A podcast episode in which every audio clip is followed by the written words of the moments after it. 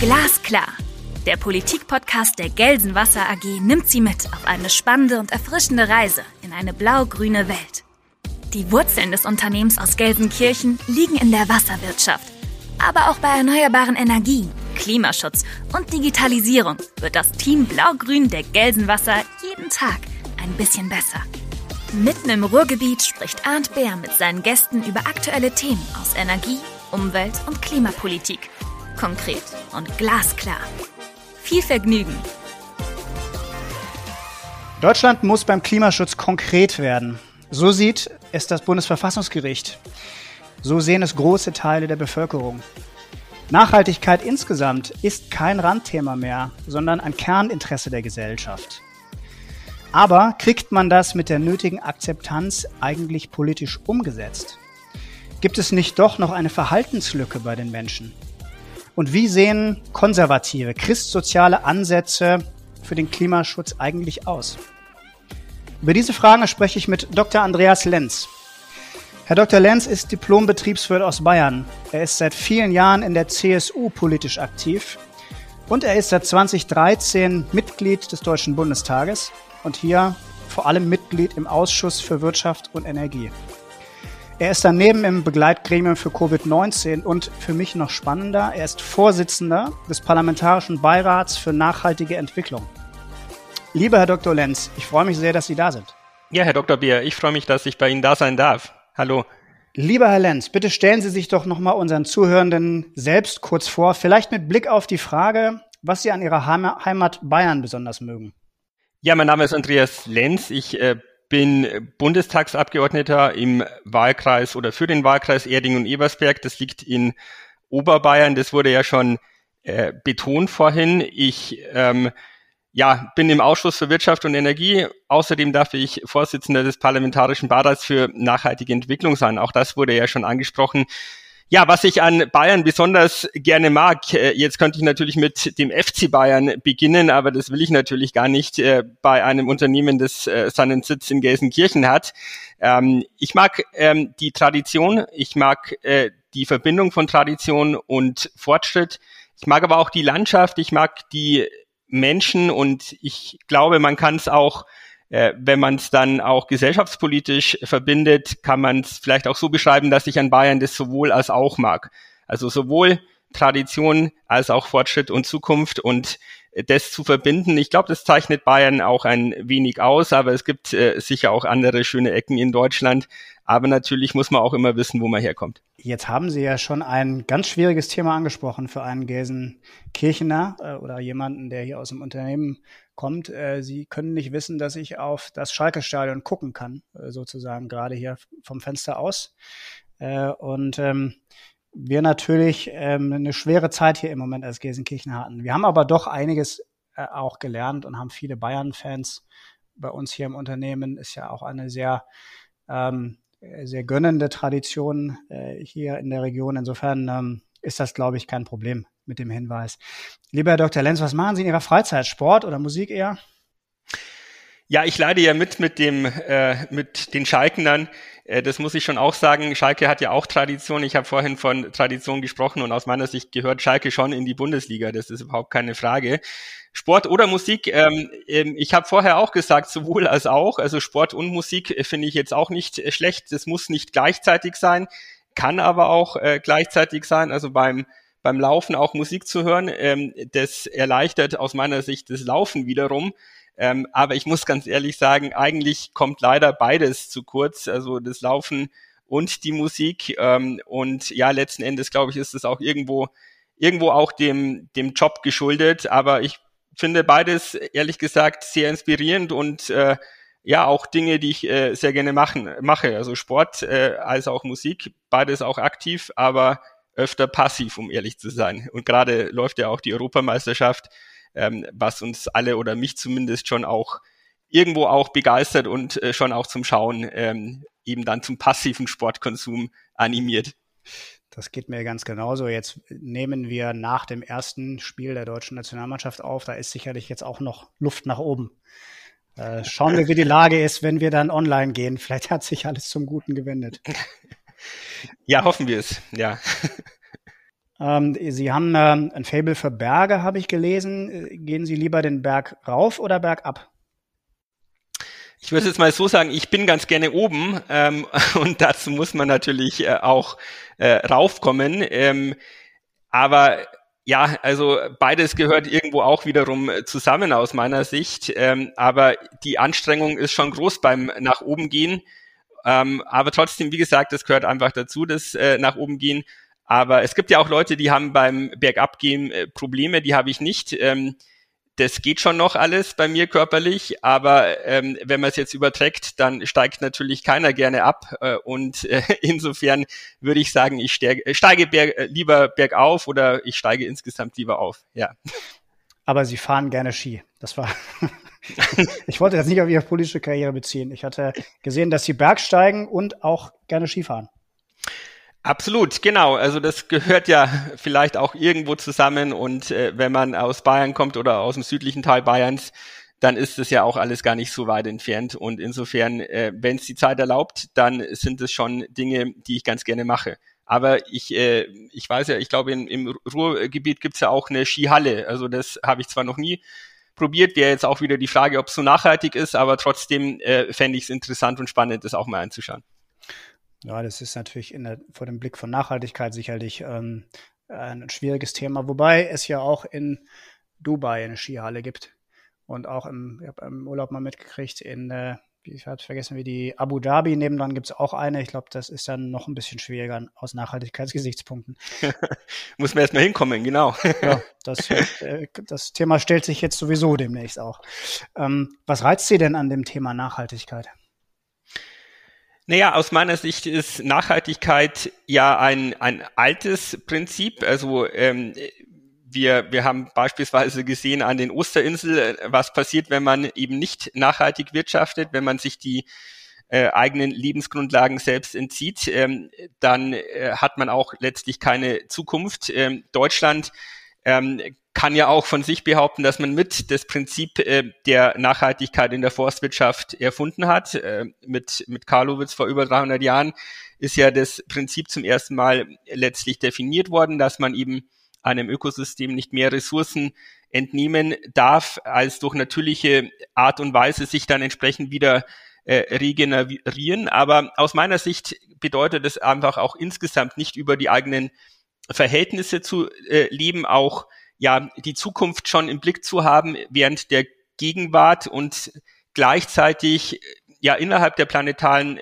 Grenzen auch die Dinge zusammenbringen, also die Ökologie, die wirtschaftliche Entwicklung, das Soziale auch letzten Endes in der Entwicklung niemanden zurückzulassen und dann natürlich auch die Ökologie, äh, insbesondere natürlich auch den, den Klimaschutz. Und da gibt's äh, zum einen Zielkonflikte und da gibt's äh, auch Abwägungsprozesse, die das Thema aus meiner Sicht sehr, sehr spannend machen.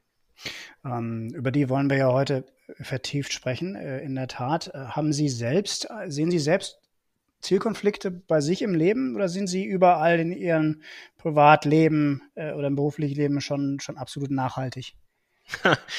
Also ich glaube, wenn man sich ehrlich macht, dann ist natürlich unsere Art und Weise, wie wir leben, nicht unbedingt nachhaltig. Also wir oder die meisten, äh, ja, die meisten Bürgerinnen und Bürger in unserem Land ähm, verbrauchen mehr Ressourcen, als sich äh, auf natürliche Art und Weise äh, eben regenerieren. Ähm, Gibt es ja immer diese, diese Darstellungen, da kann man jetzt auch zwar Kritik dran üben, aber ähm, ich glaube, es ist schon richtig, wenn man sagt, ähm, wenn jeder so leben würde wie die Menschen in Deutschland, dann wäre unser Planet auch irgendwo überlastet. Ähm, es heißt ja immer, ähm, dann würden wir dreieinhalb Erden brauchen.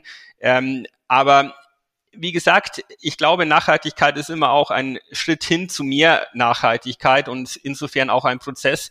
Da bemühe ich mich schon, äh, auch ähm, entsprechend meine eigene Verantwortung wahrzunehmen, könnte aber sicher noch besser sein. Also ähm, das sind eben Abwägungsprozesse. Ich äh, kann und will eigentlich auf mein Auto auch gar nicht verzichten. Und ähm, ebenso ist es so, dass natürlich auch irgendwo durch meinen Job bedingt die ein oder andere Flugreise einfach schon äh, notwendig ist. Und insofern äh, glaube ich, ähm, dass man einfach wissen muss, dass äh, nicht alles nachhaltig ist ähm, von dem, was wir betreiben und das Bewusstsein an sich schon förderlich ist auf den Weg hin zu mehr Nachhaltigkeit.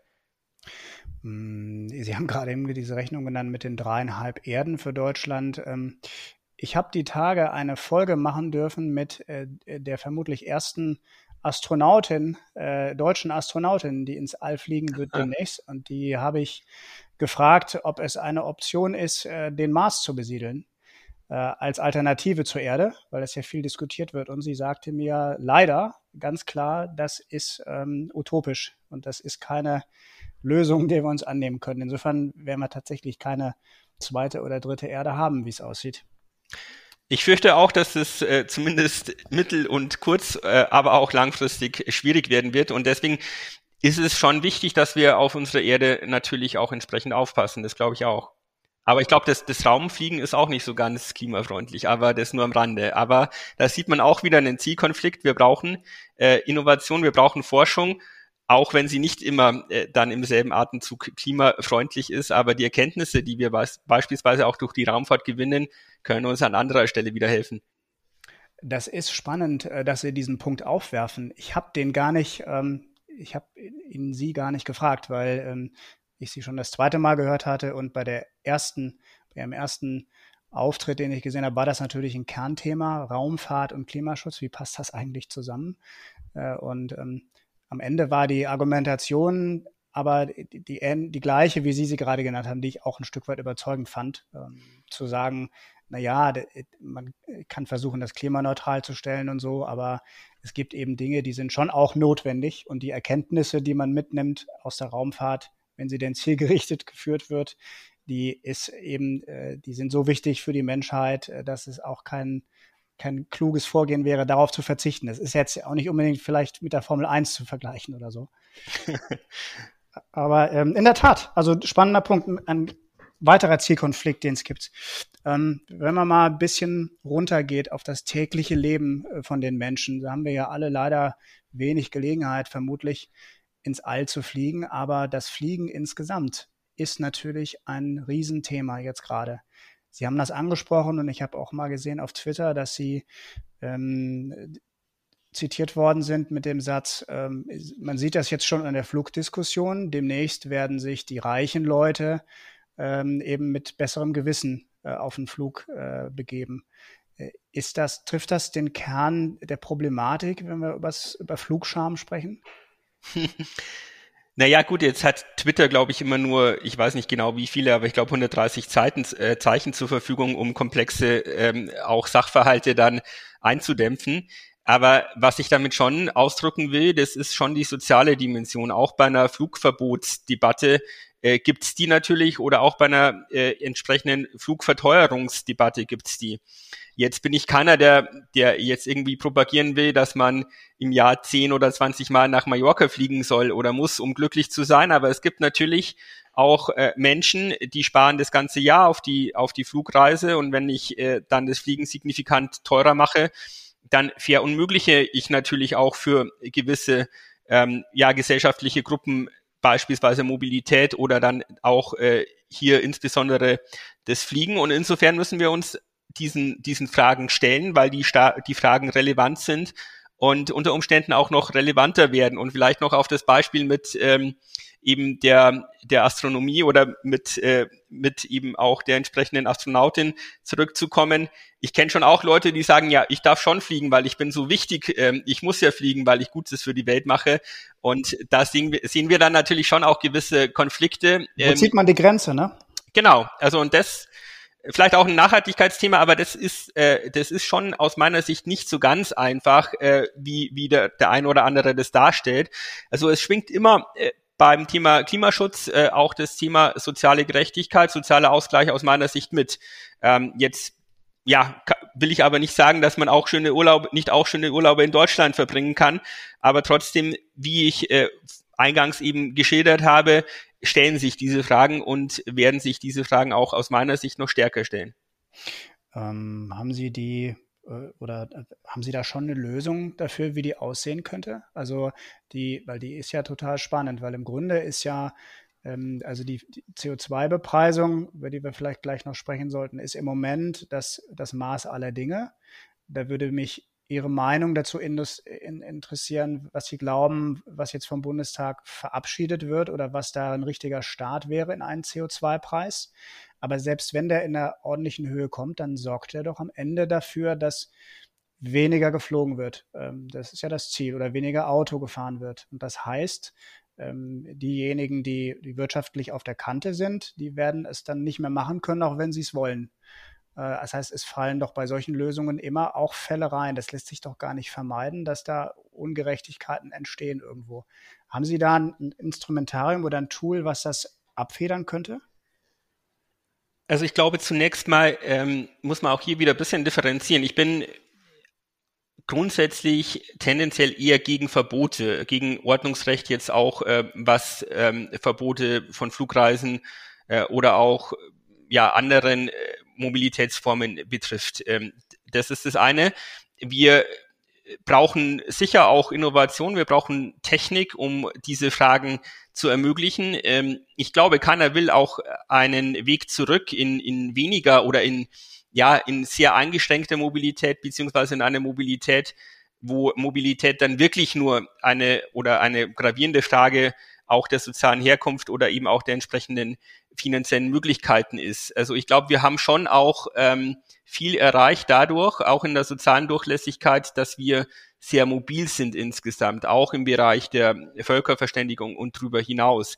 Ähm, aber das löst natürlich die konkreten Probleme nicht. Jetzt ist es beim Flugverkehr so, dass der Flugverkehr ja schon im ETS-Zertifikatehandel im europäischen ähm, ja Teil ist, beziehungsweise hier eben schon die entsprechenden Minderungsziele mit erfüllen äh, oder erfüllt.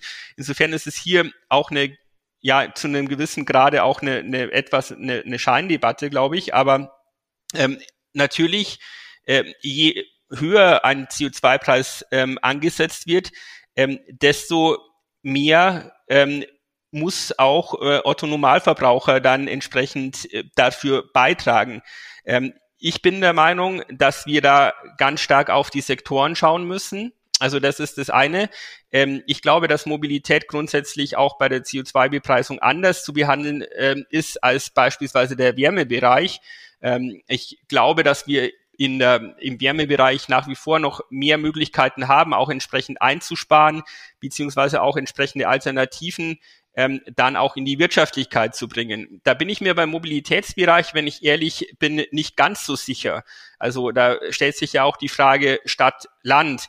Wir haben ja jetzt schon auf die, ähm, auf die Kraftstoffe, auf, ähm, auf Diesel und Benzin, wenn man jetzt die Abgaben und die Umlagen entsprechend mitrechnet, dann hätten wir da jetzt schon 200, 300 Euro CO2-Bepreisung, haben aber aus meiner Sicht eine relativ geringe Lenkungswirkung. Also ich glaube, ich muss immer auch, wenn ich CO2-Bepreisung fordere und dann auch umsetze, die entsprechende, ähm, den entsprechenden Bereich äh, anschauen, also Mobilität, Wärme, ähm, Kraftwerksbereich, äh, andere Bereiche. Und dann muss ich auch schauen, naja, erziele ich denn wirklich eine Lenkungswirkung oder verteure, verteure ich nur lediglich äh, die, die Einsatzkosten? Und da muss ich aus meiner Sicht den Zielabgleich schon ähm, ja auch eng monitoren, damit ich eben auch keine sozialen Verwerfungen äh, entsprechend herbeiführe. Ich muss auf der anderen Seite natürlich auch an anderer Stelle entlasten. Das ist ja auch Teil des Konzepts, dass ich beispielsweise den Strom entsprechend vergünstigere und dann eben auch, ähm, ja, Stichwort Sektorkopplung, mehr Strom, mehr Elektrizität in die anderen Sektoren dann überführe. Ähm, aber ich muss aus meiner Sicht letzten Endes auch immer schauen, ähm, ob ich tatsächliche Lenkungswirkungen erziele und ob ich nicht nur lediglich die Dinge verteure, weil dann ist letzten Endes auch niemandem geholfen. Also ich glaube, ähm, das ist leider ähm, etwas zu, zu ähm, ja, zu, zu kurz gesprungen, wenn man glaubt, mit einem Schnipp und einer CO2-Bepreisung wären die Probleme dann alle gelöst. Jetzt ist ja die, ähm, Sie sagen, Entlastung von Strom, das ist ähm, ja auch das, was die Energiewirtschaft, was wir alle ähm, schon jetzt seit längerer Zeit fordern. Und da gibt es, glaube ich, eine große Einigkeit, dass die äh, dass der Strom zu teuer ist, also dass im Grunde die, die Belastungen da zu hoch sind. Äh, jetzt ist aber natürlich die, die Lenkungswirkung dann so, wenn ich Strom entlaste, dann führe ich an Leute, die andere Technologien benutzen, dann vielleicht in den Strom rein. Ich entlaste aber ja nicht diejenigen, die jetzt erstmal spontan mit dem Diesel fahren oder die mit einer Gasheizung oder Ölheizung heizen, sondern denen verteuere ich es in der Hoffnung, dass sie eine andere Technologie verwenden, wenn ich sie richtig verstehe. Das heißt, auch da habe ich natürlich äh, nicht wirklich eine Entlastung derjenigen Menschen, sondern ich habe eine Umverteilung, vielleicht eine ich, Lenkung, oder? Ja, ich habe schon ähm, in erster Linie eine gewisse Lenkung, auch eine gewisse Umverteilung. Ähm, aber um es nochmal klar zu sagen, ich bin ähm, schon auch skeptisch, lediglich zu verteuern, äh, auch durch CO2-Bepreisungen. Ähm, das ist jetzt mal ein Anfang, der dann auch europäisch, der dann auch international gedacht werden muss, um tatsächlich, tatsächlich auch wirksam zu sein. Und äh, ich glaube, dass nur die Stellschraube, die Dinge zu verteuern, äh, uns letzten Endes nicht, äh, nicht ans Ziel führen wird. Und äh, gleichzeitig ist es aber sicher jetzt in einem, einem ersten Schritt schon richtig, letzten Endes dann auch CO2-Bepreisungseinnahmen zu nehmen, um, ähm, um den Strom günstiger zu machen. Und bis dato ist es schon so, dass ähm, auch der Umstieg in Erneuerbare im Strombereich effizienter und auch letzten Endes günstiger ähm, Status quo ist. Was aber nicht sagt, dass ich nicht auch in Zukunft ähm, durch Power to X oder auch durch Wasserstoff auch ähm, andere Technologien äh, in den Einsatz führen werde. Ähm, letzten Endes ist ja das Ziel die CO2-Minimierung, ähm, die CO2-Reduzierung und das ist ja das eigentliche Ziel, das letzten Endes dahinter liegt. Und ähm, das muss ich abgleichen mit meinen sozialen Zielen. Und das muss ich auch abgleichen, ob ich tatsächlich eine entsprechende Lenkungswirkung erreiche. Und da kenne ich viele Beispiele, auch äh, bei mir in der Umgebung, äh, die werden nicht weniger Auto fahren, nur weil der Liter Benzin auch zwei oder drei Euro kostet und äh, haben unter Umständen auch nicht die Alternativen. Und ähm, deswegen gibt's hier schon auch noch andere Stellschrauben aus meiner Sicht als die reine CO2-Bepreisung. Absolut. Also ähm, das ist äh, die, die Frage der Alternative ist in der Mobilität gar nicht so einfach. Das ist übrigens hier im Ruhrgebiet auch so, dass äh, es natürlich die Bahnverbindungen gibt, aber äh, dadurch, dass das historisch immer vom Stadtwerk aus gedacht worden ist, sind die, die Schnittstellen von der einen Kommune zur anderen immer ein bisschen schwierig und man ist das Dreifache der Strecke unterwegs. Was nicht heißt, dass es nicht ginge, ja, also will ich gar nicht sagen, aber es ist schon ein erheblicher eine Umstellung im Lebenswandel, wenn man den Leuten sagt, du fährst jetzt nicht mehr über dieses ausgebaute Straßennetz, äh, was extrem gut ausgebaut ist, sondern du, du fährst eben mit dreimal umsteigen mit der, mit der ÖPNV. Das muss man den Leuten erstmal klar machen. Absolut richtig. Und natürlich muss der ÖPNV, muss auch die Bahn äh, besser ausgebaut werden. Aber auch das geht nicht mit einem Schnipp. Äh, das ist natürlich eine, eine Daueraufgabe für Politik. Ähm, aber selbst bei einem 100 Prozent gut ausgebauten ÖPNV äh, wird es immer noch Attraktivitätsunterschiede höchstwahrscheinlich geben. Und das muss ich schon ein bisschen auch am Anfang schon aus meiner Sicht bedenken, ähm, dass auch der bestausgebauteste ÖPNV ähm, auch das Verlangen nach individueller Mobilität nicht ganz ersetzen wird, zum einen, aber auch ähm, aus meiner Sicht die individuelle Mobilität nicht 100 Prozent ersetzen kann. Ähm, jetzt haben wir die, über Preise und Kosten gesprochen. Ich glaube, das ist ein ganz wichtiger Thema. Es gibt ähm, ein ganz wichtiges Thema. Es gibt auch Leute, die aber auch sagen, äh, am Ende ist jetzt äh, zumindest was die Energiethemen betrifft, äh, die, die Frage der, äh, der Kosten gar nicht das absolut größte Problem, das besteht, sondern das ist eines, dass man im Grunde ähm, Energieprojekte nur noch ganz schwer umgesetzt kriegt. Äh, Im Windbereich äh, von Stromleitungstrassen gar nicht zu sprechen. Wir hatten hier an einer der ersten Folgen die Hauptgeschäftsführerin des BDEW, Ihnen sicherlich noch aus dem Bundestag bekannt, Frau Kerstin André. Und, und die hat äh, Folgendes gesagt. Äh, von der Koalition eine Arbeitsgruppe Akzeptanz. Ja, da ging es um die Frage, wie kriegen wir eigentlich die Akzeptanz in der Bevölkerung zu diesen Projekten her? Mhm. Da kam nicht wirklich viel bei raus, aber man hat es auch oft schlecht geredet. Also ich meine, es sind ja auch äh, Wahlkreisabgeordnete, die sich vor die Bürgerinitiativen stellen müssen. Es wäre im Übrigen auch toll, und das, die Versuche gab es auch immer wieder, wenn die, die Jugendlichen, ich bin ja sehr begeistert von dieser Fridays for Future Bewegung, die mal gesagt hat, wir haben hier ein Thema, das geht um unsere Zukunft, aber es ist natürlich auch super, wenn die sich mit den Bürgerinitiativen gegen Windräder mal auseinandersetzen und sagen, das ist, wo, wie sieht denn die Energieversorgung der Zukunft aus? Das sagt sich natürlich dann leichter in neuer Funktion, das ist klar. Ähm, aber wie, Sie sind ja in Verantwortung. Wie, wie sehen Sie das Thema Akzeptanz in der Bevölkerung für Energieprojekte? Ist das lösbar überhaupt im Moment? Ja, ich glaube, zuerst muss man schon betonen, dass es mittlerweile schon ein Thema ist und äh, selbst wenn eine deutliche Mehrheit der Bevölkerung für die Energiewende ist, ähm, schaut bei vielen dann die Situation schon anders aus, wenn das entsprechende Projekt dann in der unmittelbaren Nähe des äh, eigenen Wohnbereiches äh, gebaut wird. Das muss man einfach schon auch ähm, in aller ja, Ehrlichkeit auch, ähm, auch sagen aus meiner Sicht. Und ich glaube gleichzeitig, man, man wird nicht alles auflösen können. Aber es gibt schon einige Punkte, die auch Politik ähm, leisten kann, ähm, aber auch die Gesellschaft insgesamt leisten kann.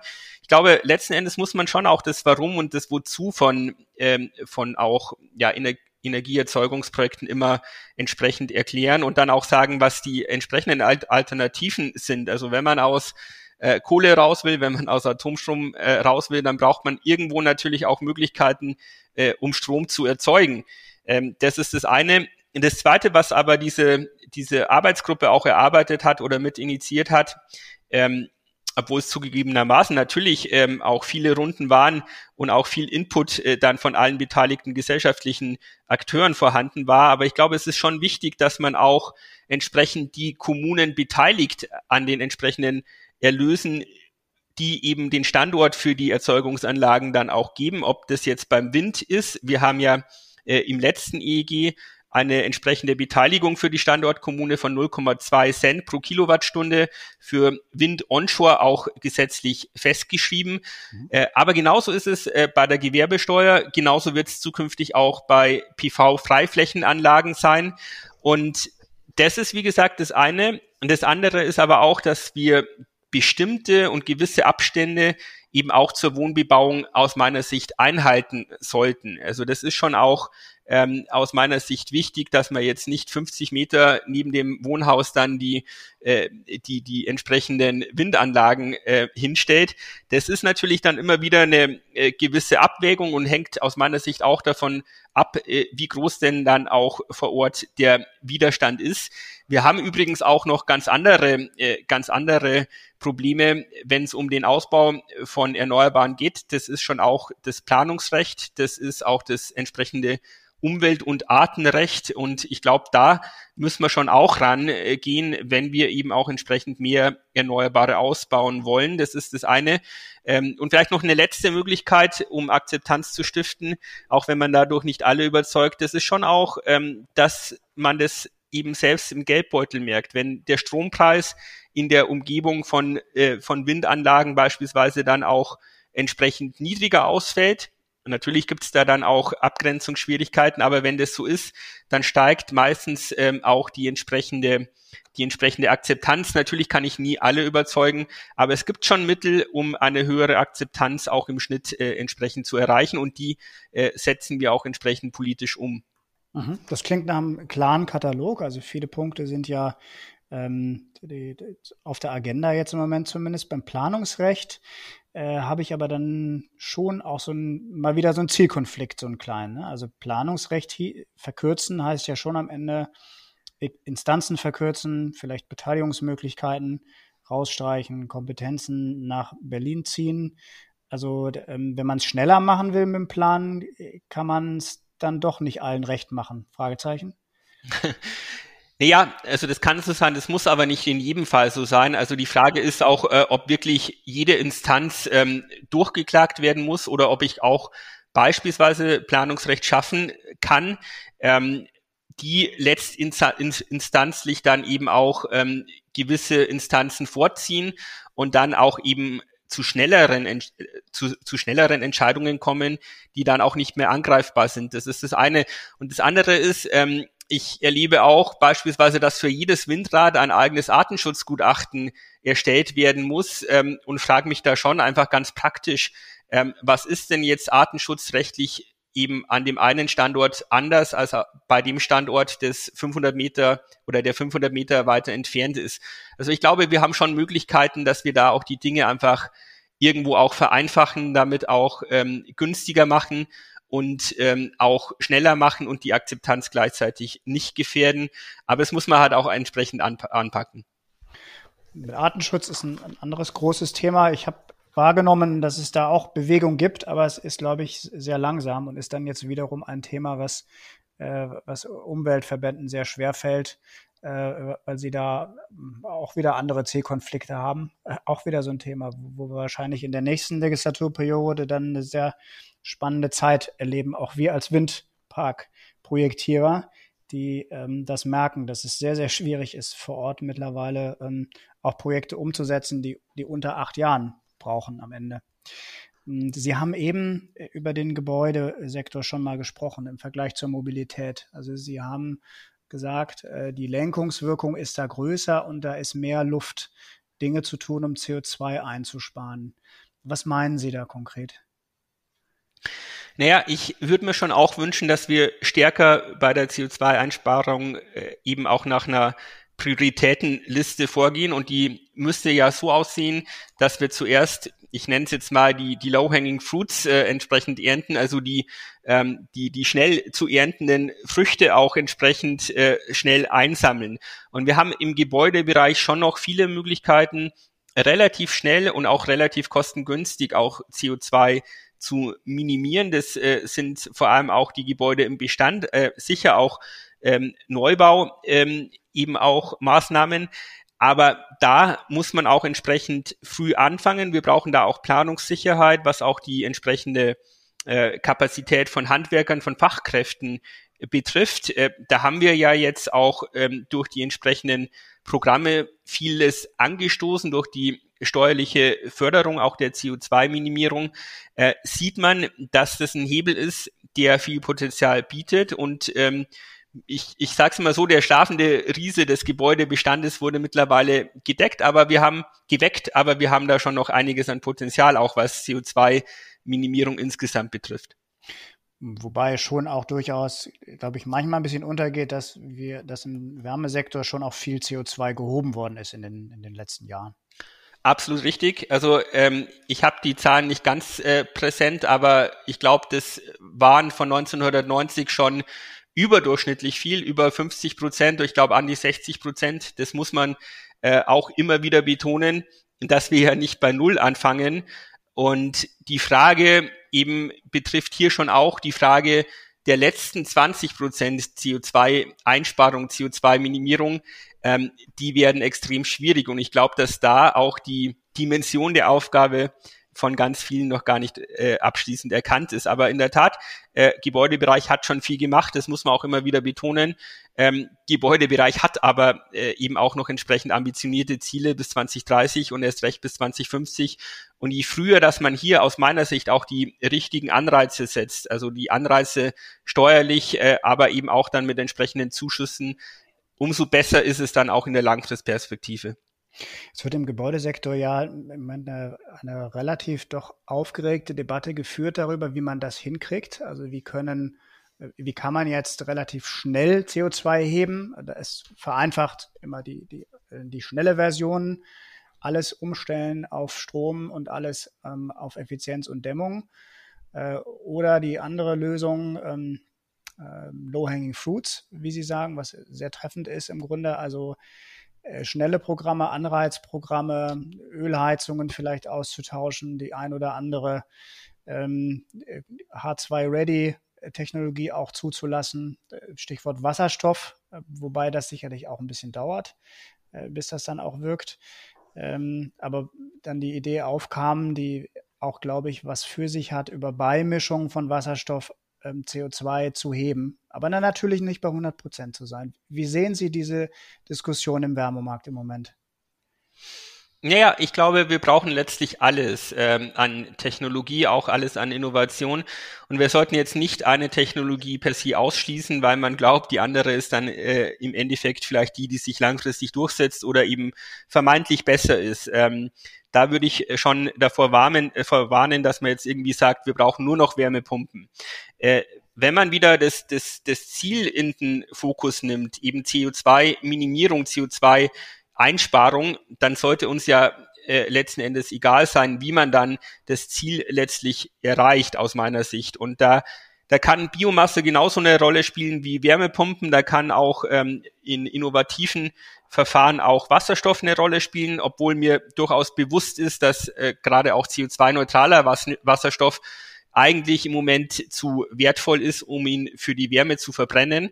Aber ich sage gleichzeitig, ähm, wenn sich jemand das anbildet und glaubt, das ist die Zukunft, dann werde ich äh, der Letzte sein, der ihn äh, entsprechend daran äh, hindert. Und wenn man vom Ende her denkt oder bis zum Ende denkt, dann glaube ich letzten Endes, dass wir immer noch auch Dinge brauchen, die wir verbrennen, um auch entsprechende äh, Wärmeziele zu erreichen. Ähm, es ist ja so, ähm, dass manchmal schon ähm, man schief angeschaut wird, wenn man noch äh, vertritt, dass auch Holz zu verbrennen aus meiner Sicht äh, eine originär nachhaltige Sache ist, gerade auch wenn es Schadholz ist, wenn es eben in der Kaskadennutzung dann äh, eben auch keine andere Möglichkeit mehr gibt als die thermische Verwertung. Ähm, und gleichzeitig ähm, das Ganze CO2-neutral ist, dann finde ich, dass äh, alle diese Punkte dazu beitragen werden, auch CO2-neutraler letzten Endes ähm, zu agieren. Und da bin ich jemand, der das nicht unbedingt im Vorfeld schon ausschließen will, äh, in welche Richtung dann sich der Einzelne bewegen soll.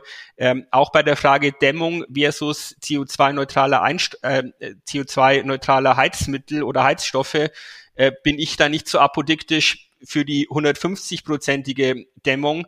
Wenn am Ende das Ziel CO2-Neutralität steht, dann kann auch aus meiner Sicht die Dämmung bei 80 Prozent liegen, wenn letzten Endes dann ähm, der Einsatzstoff völlig CO2-neutral liegt. Und ich glaube, dass man auch diese Freiräume braucht, um dann auch innovative und auch letzten Endes ähm, ja auch vielseitige Lösungsmöglichkeiten in der Gesellschaft und auch in der Wirtschaft und auch natürlich bei den Versorgern ähm, zu sehen und auch ähm, eben diese dann auch umgesetzt werden.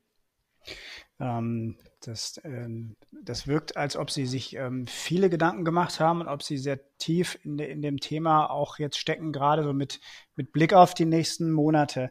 Ist das ein Thema, was ähm, jetzt zunehmend an Bedeutung auch für den Wahlkampf gewinnt, weil es eine soziale Komponente hat, die bisher unterschätzt worden ist? Äh, oder ist das ähm, ein Thema, was nach wie vor, also Klimaschutz an sich nur anhand der Ziele diskutiert wird? Die, die CDU, CSU stellt sich ja auch in Energiepolitik und, und Wärmepolitik jetzt auch relativ, ziemlich fundiert auf, was ich so sehe. Ähm, ist das ein Thema, auf das Sie Wert legen werden die nächsten Monate? Ja, auf jeden Fall. Also äh, Klimaschutz ist ein wichtiges Thema, das sagt eigentlich fast jede Partei.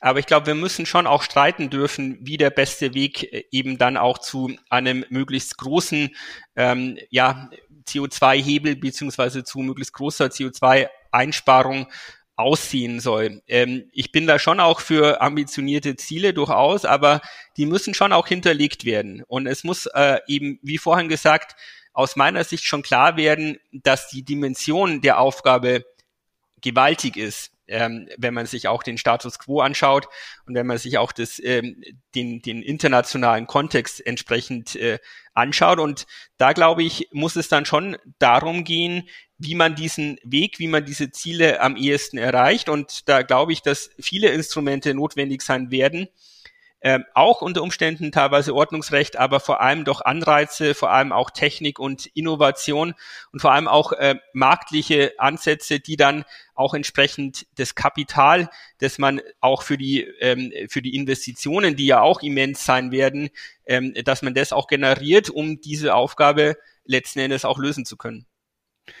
Also Sie wollen die, die Ziele, die bisher immer diskutiert worden sind, auch, auch stark mal mit politischen Maßnahmen hinterlegen und mit Instrumentarien, wenn ich Sie richtig verstehe. Ist das, ähm, also heißt das im Grunde, dass man auch die politische Gestaltungsfähigkeit jetzt nicht dem Bundesverfassungsgericht überlassen will? Sage ich das ein bisschen zugespitzt. Ja, ich, ich finde, das trifft äh, sehr, sehr gut. Also man muss zum einen liefern, man muss aber auch ähm, aus meiner Sicht äh, die Schwierigkeit äh, der Aufgabe klar machen. Äh, und man muss aber auch ähm, die, die Chancen, die auch im Thema liegen, ähm, immer mit betrachten. Und ja, also alles machen, was geht. Und dann kann man immer noch weiter schauen, äh, was unter Umständen äh, nicht möglich ist. Ähm, weil eines muss, glaube ich, auch äh, klar sein, und da kommen wir schon auch wieder zum Thema der Nachhaltigkeit zurück. Ähm, wenn Sie jetzt auch äh, auf das Urteil des Bundesverfassungsgerichts äh, Bezug nehmen, dann ist ja da auch die Freiheit der zukünftigen Generationen äh, entsprechend ähm, reüssiert oder auf die ähm, entsprechend auch ähm, eingegangen. Ähm, ich bin der Meinung, dass das natürlich schon ein Teil der Medaille ist, wenn ich äh, zukünftige Freiheitsgrade also sehr streng mit dem mit der Frage der Einhaltung der Klimaschutzziele in Verbindung bringe. Wir müssen schon auch gewährleisten, aus meiner Sicht, auch für den gesellschaftlichen Frieden, dass wir weiterhin auch ähm, einen gewissen gesellschaftlichen Wohlstand haben und auch Arbeitsplätze haben, äh, die überhaupt erst Klimaschutz dann aus meiner Sicht äh, möglich machen meine, das ist ja, wenn man das Urteil äh, äh, so zu Ende denkt, hat das ja sehr spannende Dimensionen. Die, die, der Gedanke der Freiheit der künftigen Generation, der lässt sich ja auch auf andere Bereiche ausweiten. Das ist genau das, was ich eigentlich sagen will. Also ich meine, wenn, äh, wenn zukünftig ähm, wir eine, eine, eine Massenarbeitslosigkeit hätten oder wenn wir eben wohlstandsgefährdende ähm, Thematiken stärker oder auch äh, in anderen Bereichen Versorgungsprobleme hätten, dann ist die, die Frage schon auch, ist da nicht auch die Freiheit letzten Endes des Einzelnen bedroht? Und Politik hat ja schon auch die Aufgabe, dass man alle diese Dinge irgendwo auch zusammendenkt. Und das wird aus meiner Sicht die große Herausforderung werden. Gleichzeitig will ich gar nicht negieren und will ich das Thema des Klimaschutzes ähm, diesbezüglich in keiner Weise kleinreden. Das ist eine, äh, eine Menschheitsherausforderung, das ist auch eine gesellschaftliche Herausforderung, aber trotzdem ähm, möchte ich schon betonen, das ist jetzt kein keine Aufgabe, wo ich Schnipp mache und dann ist das alles gelöst. Das hat einfach, wie wir ja anhand auch unseres Gesprächs jetzt äh, festgestellt haben, ganz, ganz viele Facetten und auch ganz, ganz viele unterschiedliche Lösungsmöglichkeiten und Ansätze.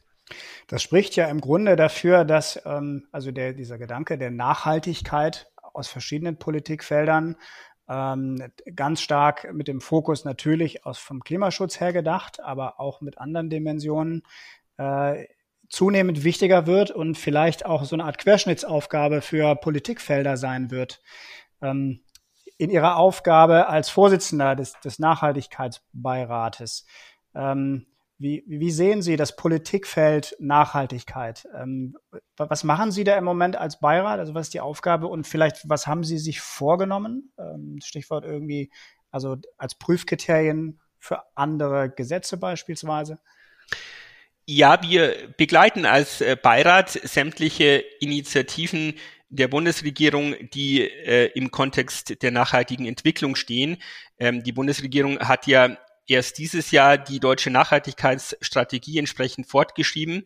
Also diesen Prozess begleiten wir. Wir begleiten aber auch den Prozess auf europäischer Ebene und wir begleiten auch den Prozess auf der internationalen Ebene, also bei der Fortentwicklung der sogenannten SDGs, der globalen Nachhaltigkeitsziele der Agenda 2030 äh, auf Ebene der Vereinten Nationen. Auch hier begleiten wir und geben entsprechend den parlamentarischen äh, Impuls. Aber Gleichzeitig haben wir auch die Aufgabe der sogenannten Nachhaltigkeitsprüfungsbewertung jedes einzelnen Gesetzes. Also wir schauen auf die Gesetze, ob äh, die entsprechenden Ministerien hier auch eine oder hier auch die Nachhaltigkeitsgesichtspunkte ähm, geprüft haben, auf diese eingegangen sind. Wir wollen aber in einer Weiterentwicklung, dass wir bei jedem Gesetz schon während der Gesetzgebung eine Art Nachhaltigkeitscheck durchführen. Wir könnten aus unserer Sicht auch da durch den Gesetzgebungsprozess insgesamt entschlacken und auch entschlanken. Und vor allem könnten wir aus meiner Sicht eben wirklich die Zukunft auch jetzt schon stärker mitdenken und bei jedem einzelnen Vorhaben schauen, sind diese Dimensionen, die wir ja auch gerade angesprochen haben, Soziales, ähm, Ökonomie und auch Ökologie entsprechend auch mitgedacht. Und wir glauben, dass wir da mit insgesamt auch zukunftsfähigere Politik machen können. Äh, das ist ein Konzept, was schon ähm, beschlossen ist oder ist das im, im, Rat angedacht und Sie brauchen im Grunde vom Bundestag noch eine Mehrheit äh, für eine Aufgabenausweitung? Wir haben in, äh, im letzten Jahr, wir hatten letztes Jahr im September zum ersten Mal auch eine Nachhaltigkeitswoche im Plenum des Deutschen Bundestags und haben da auch aus dem Beirat heraus einen Antrag gestellt, der auch eine Mehrheit fand, äh, wo wir äh, einzelne Gesetze in einer Art äh, Pilotierung, in einer Art Pilotprojekt eben auf äh, diese Nachhaltigkeitsaspekte hin prüfen wollen. Wir wollen uns da unterschiedliche Verfahren auch möglicher Prüfungen anschauen und ähm, das Ganze wird auch gerade geprüft, auch wissenschaftlich begleitet. Umsetzen, umsetzen können wir es aber natürlich erst äh, frühestens in der nächsten Legislatur. Aber wir werden bei dem Thema weiter dranbleiben, weil wir glauben, dass es auch vieles an ja, Mühen ersparen würde, wenn man äh, die, die Themen der Nachhaltigkeit bei der Gesetzgebung eben auch langfristig ähm, auch schon im Vorfeld mitdenkt. Das klingt auf jeden Fall nach genau der richtigen Initiative, ist ja, glaube ich, auch von allen Fraktionen soweit mitgetragen und breit vertreten, was ich gesehen habe. Äh, insofern ähm, kann man ja auch zuversichtlich sein, dass egal welche Konstellation im Herbst dann äh, an der Regierung ist, ähm, dieses Thema auf jeden Fall angegangen wird, weil es einen Konsens am Ende, glaube ich, gibt äh, in den Fraktionen soweit. Also wir haben das Konsensprinzip im Nachhaltigkeitsbeirat. Ähm, das macht natürlich viel Mühe. Gleichzeitig sieht man natürlich bei jeder einzelnen Diskussion, dass unter dem Thema der nachhaltigen Entwicklung dann auch von jedem meistens etwas Unterschiedliches verstanden wird, eben auch ähm, aus dem einfachen Grund, weil einfach die unterschiedlichen Dimensionen Soziales, äh, Ökonomie, Wirtschaft äh, und dann natürlich auch Ökologie, Klimaschutz unterschiedlich stark gewichtet wird. Aber ähm, ich finde es auch ermutigend, dass eigentlich ja niemand auch im politischen Umfeld etwas gegen eine nachhaltige Entwicklung hat. Aber wie gesagt, auch hier ist es aus meiner Sicht so, dass es dann bei der Ausgestaltung auch äh, natürlich politischen Wettbewerb braucht und den gibt es auch entsprechend. Wenn es dann konkret wird, dann wird es ähm, spannend. Das stimmt. Äh, lieber Herr Dr. Lenz, das ist ähm, ein sehr spannendes Thema, fand ich. Fand das ein sehr interessantes Gespräch ähm, für mich. Hat mir großen Spaß gemacht. Ich stelle allen äh, Gästen eine Abschlussfrage immer, die ähm, auf dieses Jahr gerichtet ist, so die nähere Zukunft. Wenn Sie eine Frage hätten, die Sie dieses Jahr noch gerne glasklar beantwortet hätten für sich, ob politisch oder privat oder gesellschaftlich. Welche Frage wäre das aus Ihrer Sicht? Ja, da gehe ich dann eher auf die politischen oder auf die gesellschaftlichen Fragen. Also meine Frage ist tatsächlich die, ist es denn tatsächlich möglich für eine Gesellschaft klimaneutral zu wirtschaften, ohne dass wir auch äh, gewisse Standards, die wir im sozialen, aber auch im wirtschaftlichen Bereich haben, entsprechend aufgeben müssen. Also die Frage, können wir denn die Klimaschutzziele tatsächlich ohne Wohlstandsverluste ähm, erreichen, mit allen Folgefragen, die sich aus dieser Frage dann auch entsprechend ergeben? Ja, eine sehr gute und sehr zentrale Frage für diesen Themenbereich. Lieber Herr Dr. Lenz, vielen Dank, dass Sie da waren und ich wünsche Ihnen ganz viel Erfolg und Freude an Ihrer Aufgabe in den, insbesondere in den nächsten spannenden Monaten. Vielen Dank. Ja, das wird weiter spannend bleiben. Ich bedanke mich auch fürs Gespräch. Hat sehr viel Spaß gemacht. Dankeschön. Liebe Hörer, wenn Sie Fragen zu diesem Thema haben oder Hinweise oder mir Ihre Meinung dazu sagen möchten, dann schreiben Sie mir sehr gerne an redaktion.glasklar.rohr. Auch über Lob und Kritik oder Anregungen zu diesem Podcast freue ich mich sehr. Schauen Sie gerne auch mal auf der Gelsenwasser Homepage nach weiteren Infos. Ich hoffe, dass Ihnen diese Folge gefallen hat und freue mich, wenn Sie bei der nächsten wieder dabei sind. Bis bald. Das war Glasklar, der Politikpodcast der Gelsenwasser AG. Rund um Wasser, Energie, Klima und Digitalisierung. Wir hoffen, es hat Ihnen gefallen. Danke fürs Zuhören und bis zur nächsten Folge von Glasklar